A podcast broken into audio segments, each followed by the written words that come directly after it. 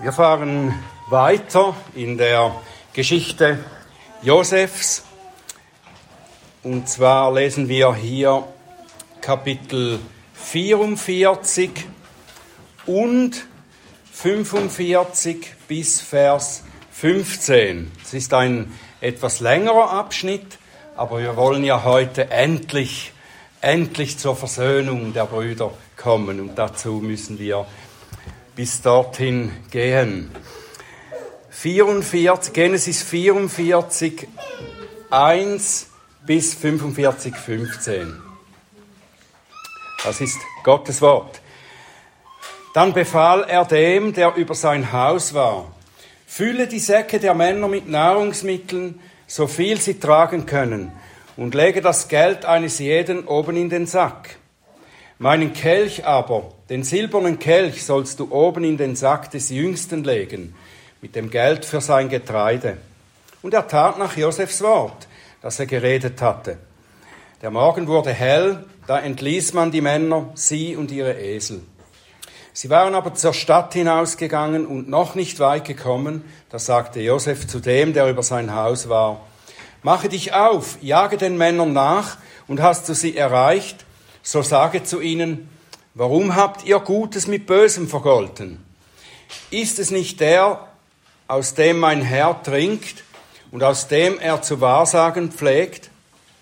Ihr habt schlecht getan, dass ihr so gehandelt habt. Und er erreichte sie und redete diese Worte zu ihnen.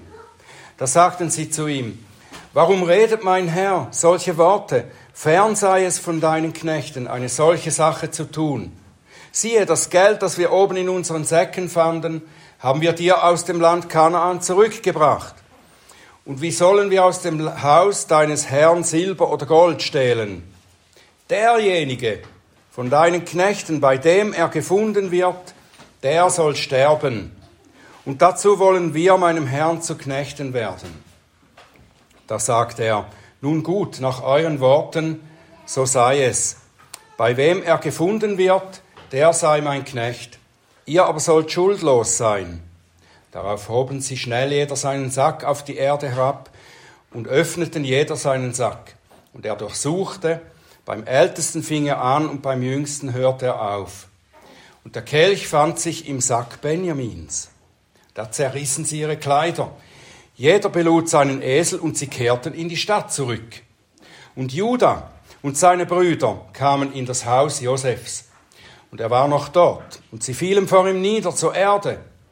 Josef sagte zu ihnen, was ist das für eine Tat, die ihr getan habt? Wusstet ihr nicht, dass ein Mann wie ich wahrsagen kann? Da sagte Judah, was sollen wir meinem Herrn sagen? Was sollen wir reden und wie uns rechtfertigen? Gott hat die Schuld deiner Knechte gefunden.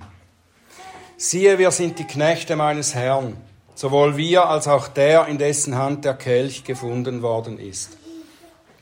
Er aber sagte, Fern sei es von mir, so etwas zu tun. Der Mann, in dessen Hand der Kelch gefunden worden ist, der soll mein Knecht sein.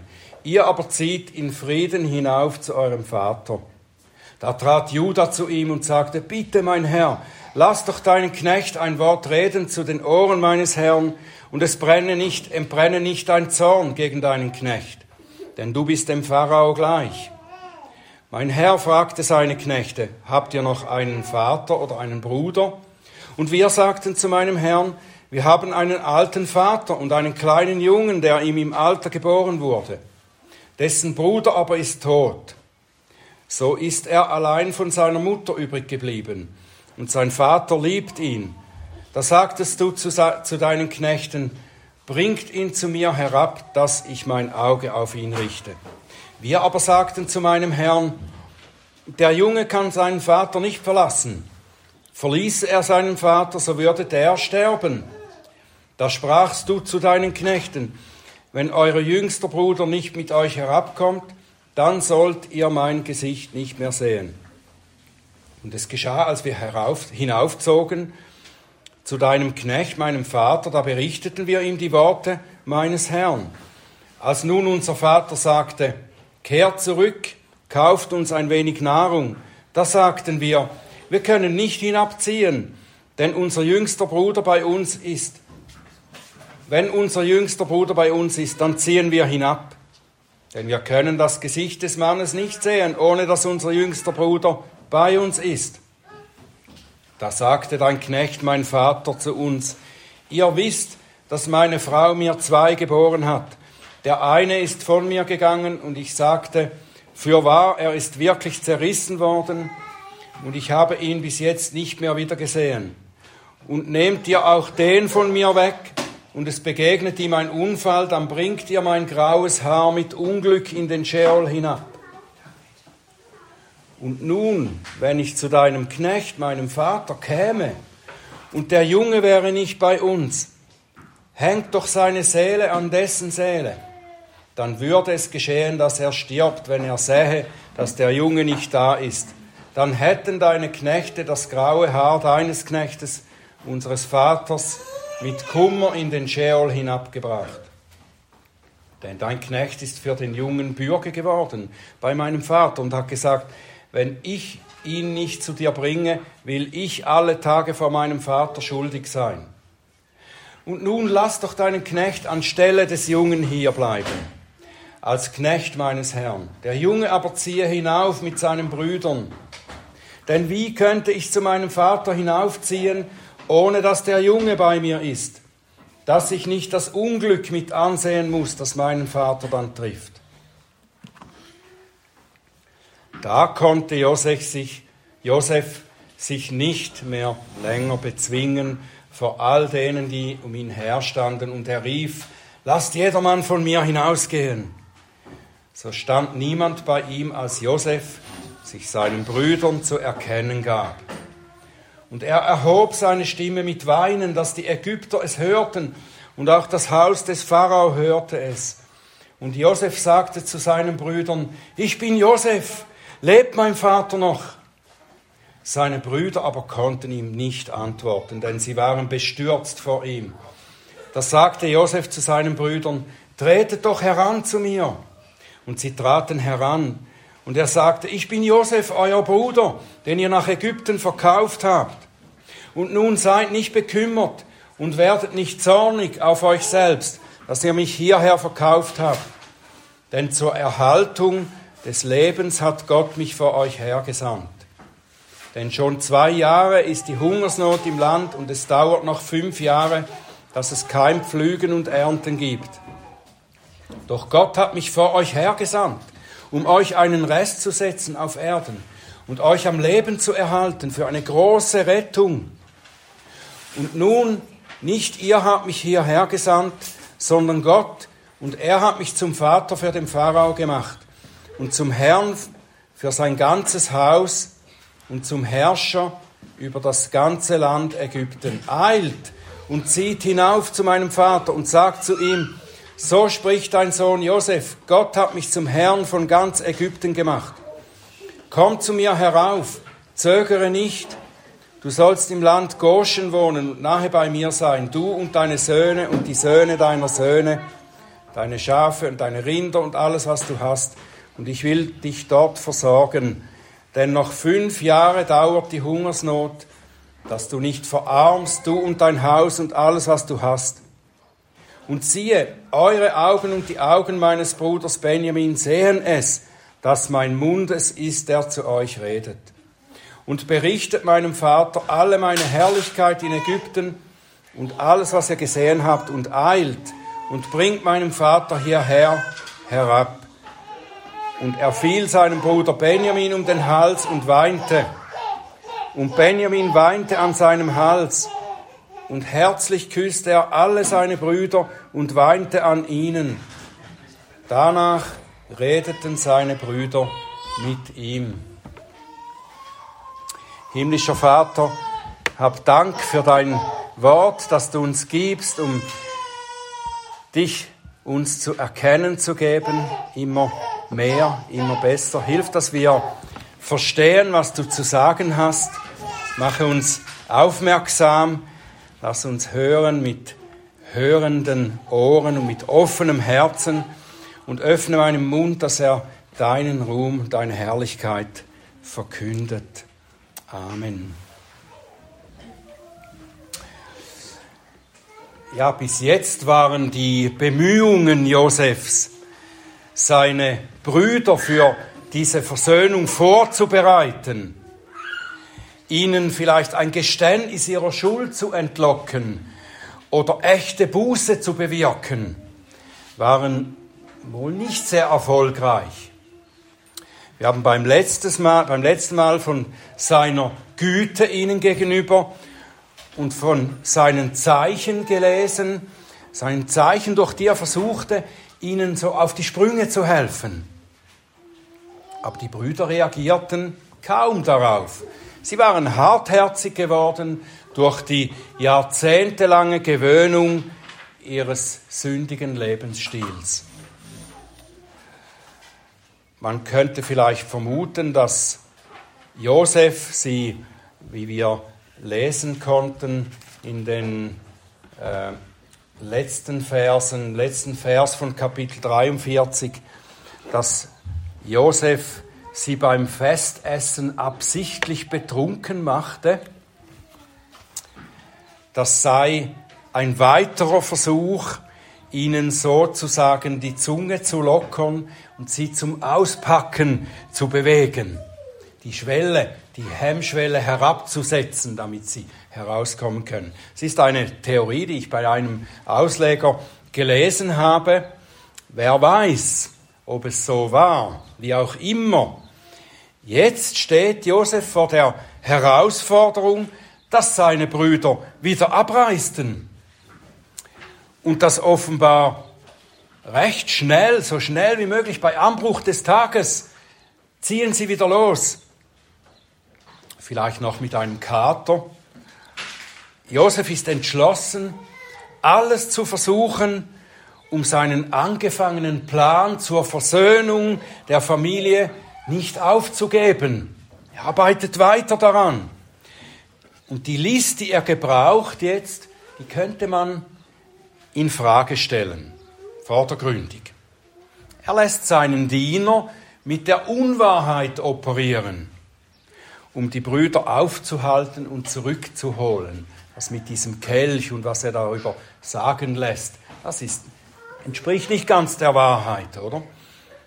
Es ist wohl kaum wahr, dass der gottesfürchtige Josef mit Hilfe eines Kelches Wahrsagerei betreibt.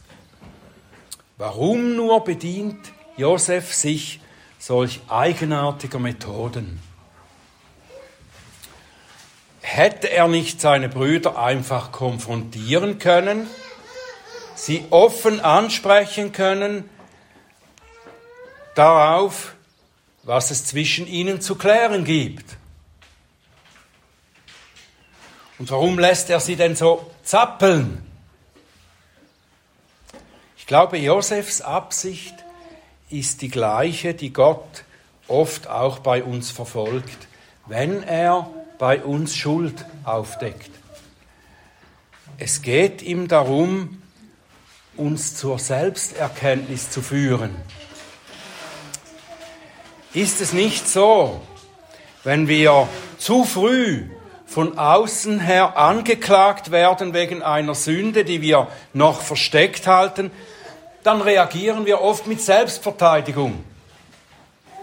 Wir rechtfertigen uns selbst wir werden vielleicht noch mehr verhärtet. Wenn wir aber Gelegenheit bekommen, unsere Schuld in unserem Herzen zu erkennen, so richtig zu erkennen, nicht durch harte Konfrontation von außen, sondern eher, indem wir Zeit und Gelegenheit bekommen, die Umstände und Ereignisse in unseren Gedanken zu ordnen, dann geschieht es eher, dass eine bußfertige Haltung aufkommt. Ich glaube, dass Josef so etwas im Sinn hat mit seinem Plan hier. Die Lüge mit dem Kelch ist ein Mittel dazu. Er soll den Brüdern eine Eigenschaft Josefs vermitteln, zusammen mit dem Geld, das er wieder in die Säcke legen ließ.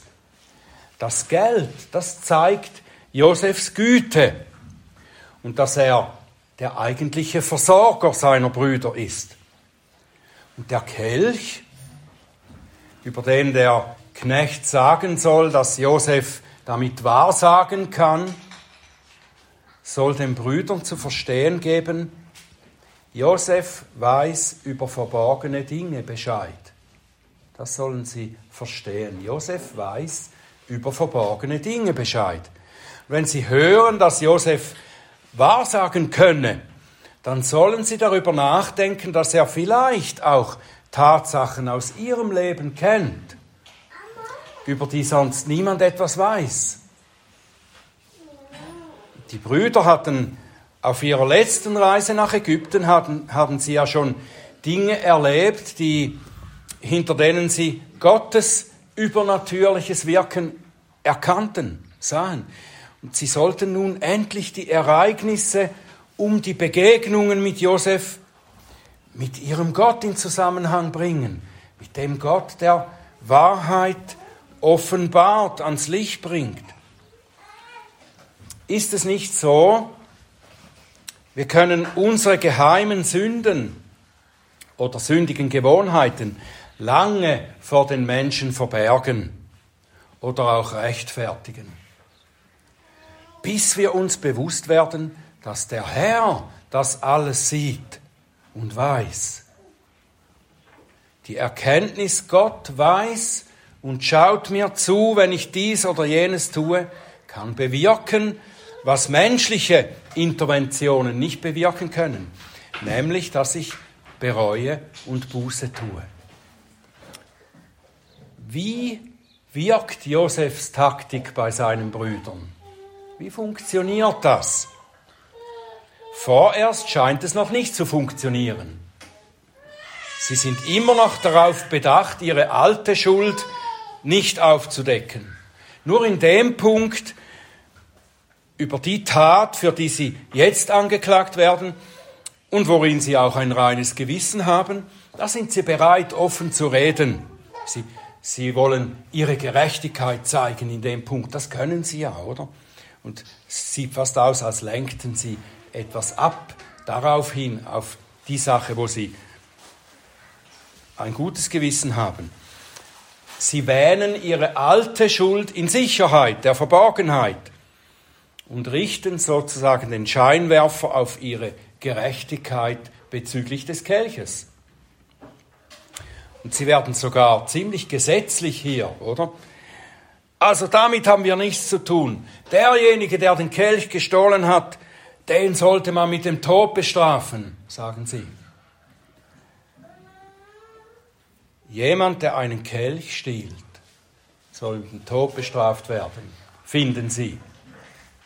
Was ist mit solchen, die eine Stadt überfallen und alle Männer darin töten, mit solchen, die mit der Nebenfrau ihres Vaters ins Bett steigen, mit solchen, die zu einer Hure gehen, oder vor allem mit solchen, die ihren Bruder als Sklaven verkaufen. Das, ist, das sind die Dinge, die bei ihnen noch da sind im Verborgenen. Jemand, der einen Kelch stiehlt, der muss sterben. Aber was ist mit ihnen? Ihr Verhalten ist typisch für jemand, der seine Sünden vor den Menschen versteckt. Er regt sich großartig auf über kleinere Ungerechtigkeit und gibt vor, ein starkes Gerechtigkeitsempfinden zu haben. Er kann sagen, also so eine Sache würde ich nie tun. Und dabei soll die Mördergrube in seinem eigenen Herzen unentdeckt bleiben. Ist wie mit dem Splitter im Auge und dem Brett vor dem Kopf. Aber durch die Gnade Gottes bleibt es bei Josefs Brüdern nicht so. Es bleibt nicht so. Zuerst werden sie überrascht dadurch, dass der Kelch tatsächlich bei ihnen gefunden wird. Sie sind doch nicht sauber in dieser Sache. Zwar ausgerechnet im Benjaminssack. Die vorlaute Forderung nach dem Tod des Täters verklingt schnell, nachdem dieser in ihrer eigenen Mitte gefunden wird. Bei Judah beginnt sich etwas in seinem Herzen zu verändern oder hat schon vorher etwas angefangen. Jetzt geht es weiter. Und er begann offensichtlich Verantwortung zu übernehmen. Als sie zu Josef zurückgehen, das kommt aus der Entscheidung der Brüder selbst, oder? Sie hätten nicht zurückgehen müssen. Sie hätten nur Benjamin gefangen dalassen müssen bei dem Diener Josefs. Sie gehen zurück und da heißt es, Judah und seine Brüder kommen ins Haus Josefs. Das ist kein Zufall. Judah und seine Brüder. Josefs Diener sagte, bei dem der Kelch gefunden wird, der soll ein Sklave werden, die anderen können gehen. Aber die Brüder gehen alle, sicher unter der Leitung Judas. Gehen sie zurück und stellen sich Josef. Und als Josef sie anklagt, da sagt Judah, und er spricht für alle, was sollen wir reden, wie uns rechtfertigen? Gott hat unsere Schuld gefunden, aufgedeckt. Er lässt nicht zu, dass Benjamin allein als der Schuldige dasteht, sondern sagt, unsere Schuld. Könnte es sein, dass Judah damit, mit diesem Satz, unsere Schuld hat Gott gefunden, dass er nicht nur die Schuld dieses Diebstahls meint, sondern überhaupt die gesamte Schuld der Brüder, die bis jetzt unentdeckt war. Gott hat unsere Schuld gefunden. Ich denke, dass das der Fall ist. Die Brüder haben ja schon bei ihrem ersten Treffen mit Josef so etwas in die Richtung gesagt. Als Josef sie ins Gefängnis warf und forderte, dass sie dann Benjamin herbringen sollten, sagten sie unter dem Druck dieser Not zueinander, äh, Genesis 42, 21, wahrlich, wir sind schuldig wegen unserem Bruder. da ist schon dieses Bekenntnis schon einmal kurz aufgekeimt. Und jetzt scheint es, dass sie mehr und mehr bereit werden, ganz reinen Tisch zu machen. Es braucht noch einen Punkt, an dem Josef ansetzt, nämlich bei Benjamin. Josef gibt Judah und den Brüdern eine weitere Gelegenheit, sich jetzt hier aus der, aus der Affäre zu ziehen. Benjamin als den Alleinschuldigen dastehen zu lassen und ihre eigene Haut zu retten und nach Hause zu ziehen. Das hätten sie jetzt gekonnt. Und Josef tut das unter Gottes Führung. Er wusste ja noch nicht, dass Judah beim Vater Bürger geworden ist und für Benjamin Sicherheit garantierte. Aber Benjamin wird jetzt so zu einem Schlüsselpunkt, oder? Das ist eine Gelegenheit, wo Judah sein Versprechen erfüllen kann, das er gegeben hat. Dafür muss er aber Josef beinahe die ganze Geschichte erzählen jetzt. Und das tut er. Sehr ausführlich erzählt er die ganze Geschichte oder fast die ganze Geschichte. Und damit kann Josef jetzt die veränderte Herzenshaltung bei Judah erkennen. Judah ist bereit, sein Leben nicht nur für Benjamin, sondern auch für seine Brüder zu geben.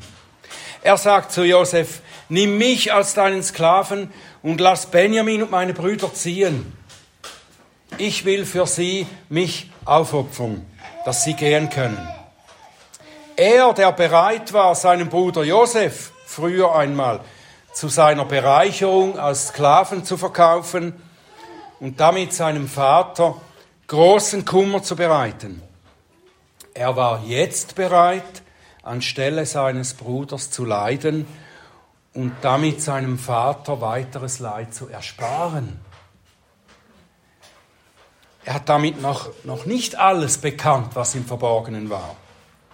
Aber er war jetzt bereit, die Konsequenzen zu tragen, die die Aufdeckung der Schuld mit sich bringen wird. Und das ist eine wichtige Voraussetzung zu echter Buße, dass wir bereit sind, die Konsequenzen unserer Schuld und ihrer Aufdeckung zu tragen. Ist es nicht der Hauptgrund, warum wir unsere Sünde verbergen? Wir fürchten die Konsequenzen, die wir zu tragen haben, wenn wir die Schuld zugeben. was wird er sagen, wenn die ganze Wahrheit, wenn er die ganze Wahrheit über mich weiß, wenn ich das bekenne? Wie wird sie reagieren, wenn sie weiß, dass ich zu solchen Sünden fähig bin?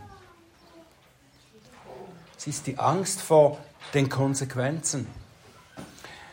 Josef erkennt die Bußfertigkeit bei Judah. Bis zu diesem Punkt zumindest. Judah, der eigentlich ja für alle Brüder spricht.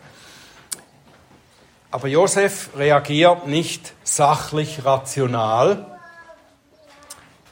jetzt wo er sie fast so weit hat, so dass er sagt, gut, jetzt sehe ich, dass sie bereit sind und dass die Zeit reif ist, dass ich mich zu erkennen gebe. Das geht nicht so sachlich rational, oder nicht? Es heißt, dass Josef sich nicht mehr bezwingen konnte. Er konnte sich nicht länger zusammenreißen. Es brach aus ihm heraus. Er konnte seine Gefühle nicht länger im Zaum halten. Er konnte den Zeitpunkt seiner Offenbarung und der Versöhnung nicht wirklich selbst planen, wie er das vielleicht vorgehabt hat. Das tat Gott jetzt.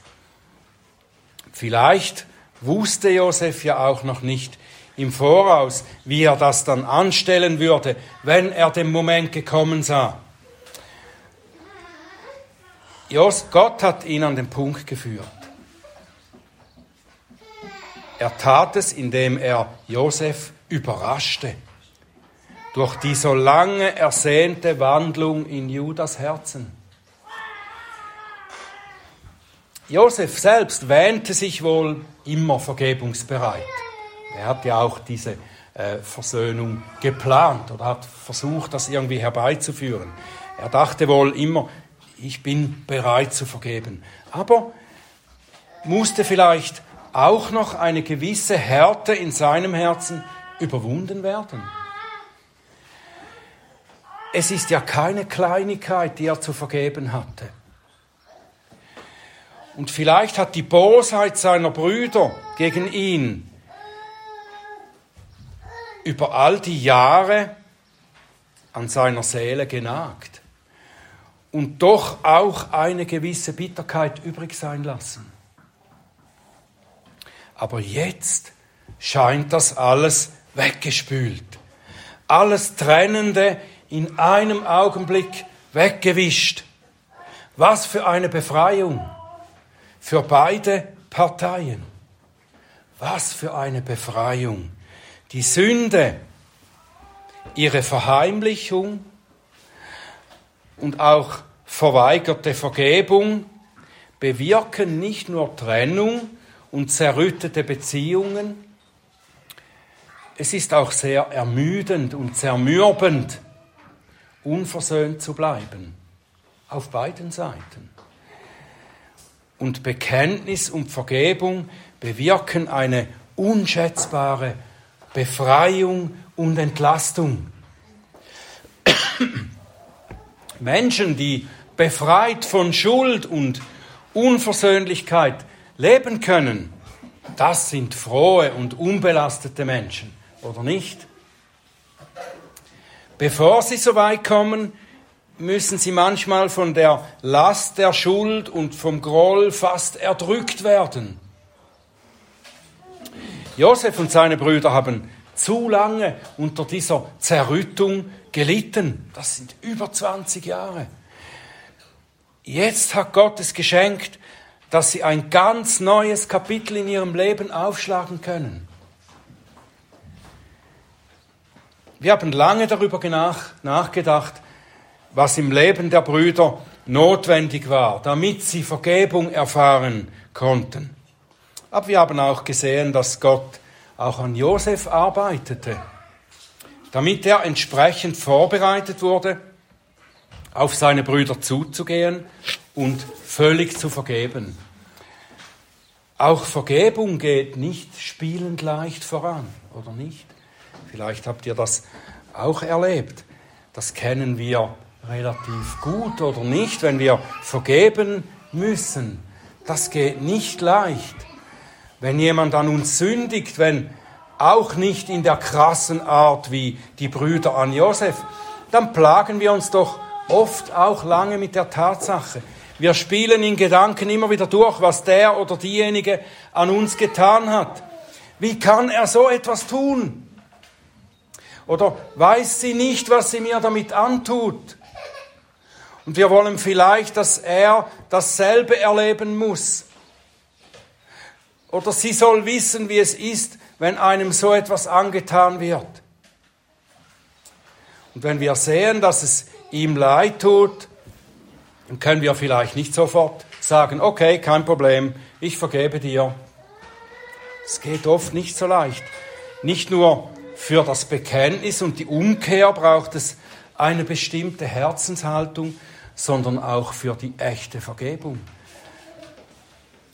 Was hilft uns, wirklich zu vergeben? Es gibt mehrere Faktoren, sicher.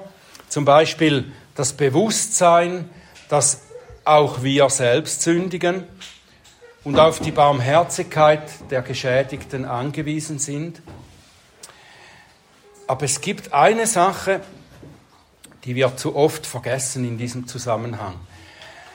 Etwas, das Josef im Lauf seiner langen Leidensgeschichte gelernt hat und sich hier eben zu Herzen genommen hat. Er versteht seinen Leidensweg, der durch seine Brüder bewirkt wurde, versteht er in dem größeren Zusammenhang von Gottes Plan für sie alle. Das kann er, weil er sein Leben zuallererst vor Gott lebt. Nicht nur in den horizontalen Beziehungen mit den Menschen. Er weiß, dass Gott in seiner Vorsehung der erste Verursacher seines Leidens ist. Seine Brüder sind zwar die Ausführenden, die sein Leiden herbeibringen dann, das Westminster-Bekenntnis nennt dies die Zweitursache in den Dingen, die geschehen durch Gottes Vorsehung. Gott ist die Erstursache und die Ereignisse oder Menschen, das sind die Zweitursache. Josef versteht das und er sagt es seinen Brüdern.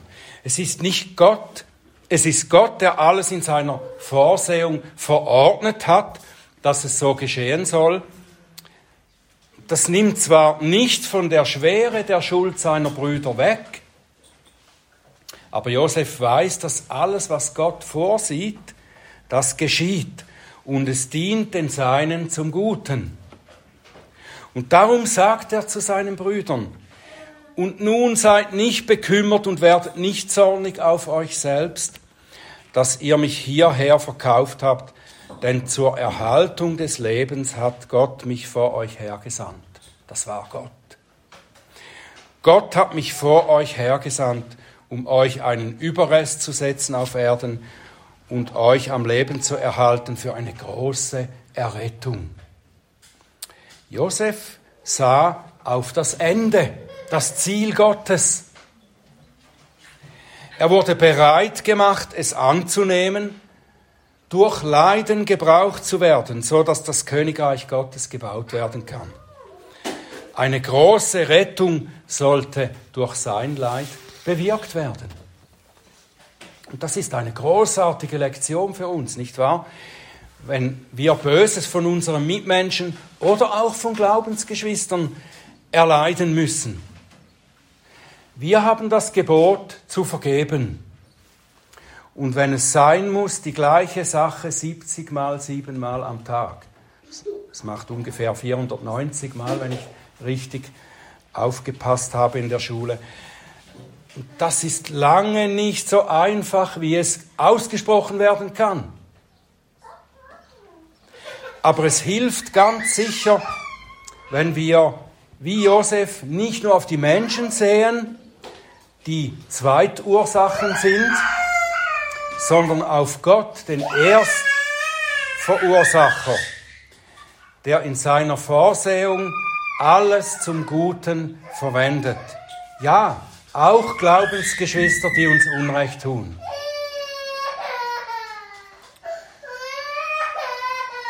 Römer 15, Vers 7 sagt, Nehmt einander an wie Christus euch angenommen hat.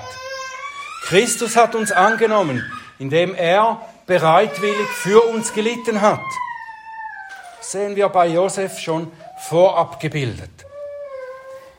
Er hat gewusst, dass der Vater im Himmel ihm dieses Leiden verordnet hat und dass die bösen Menschen, seine jüdischen Brüder und die ausführenden Römer, die ihn verspotteten und kreuzigten, nur Werkzeuge in der Hand des Vaters waren. Und darum konnte er auch für sie beten, als er schon am Kreuz hing. Vater, vergib ihnen, denn sie wissen nicht, was sie tun. Zumindest teilweise wussten sie sehr wohl, was sie taten. Aber sie wussten nicht, was sie nach Gottes Vorsehung da taten und bewirkten. Wir wissen das meistens auch nicht, wenn uns Leid zugefügt wird. Aber wir können auf sein Wort vertrauen, dass er alles in seiner guten Vorsehung zu unserem Besten und zu unserem endgültigen Heil tut, verordnet hat. Auch das Leid, das uns andere zufügen. Und darum können wir, wenn wir unseren Blick auf unseren großen Hirten richten, anstatt auf die Menschen, können wir leichter vergeben. So wie es auch im Kolosserbrief heißt, ertragt einander und vergebt euch gegenseitig, wenn einer Klage gegen den anderen hat. Wie auch der Christus euch vergeben hat, so auch ihr. Amen.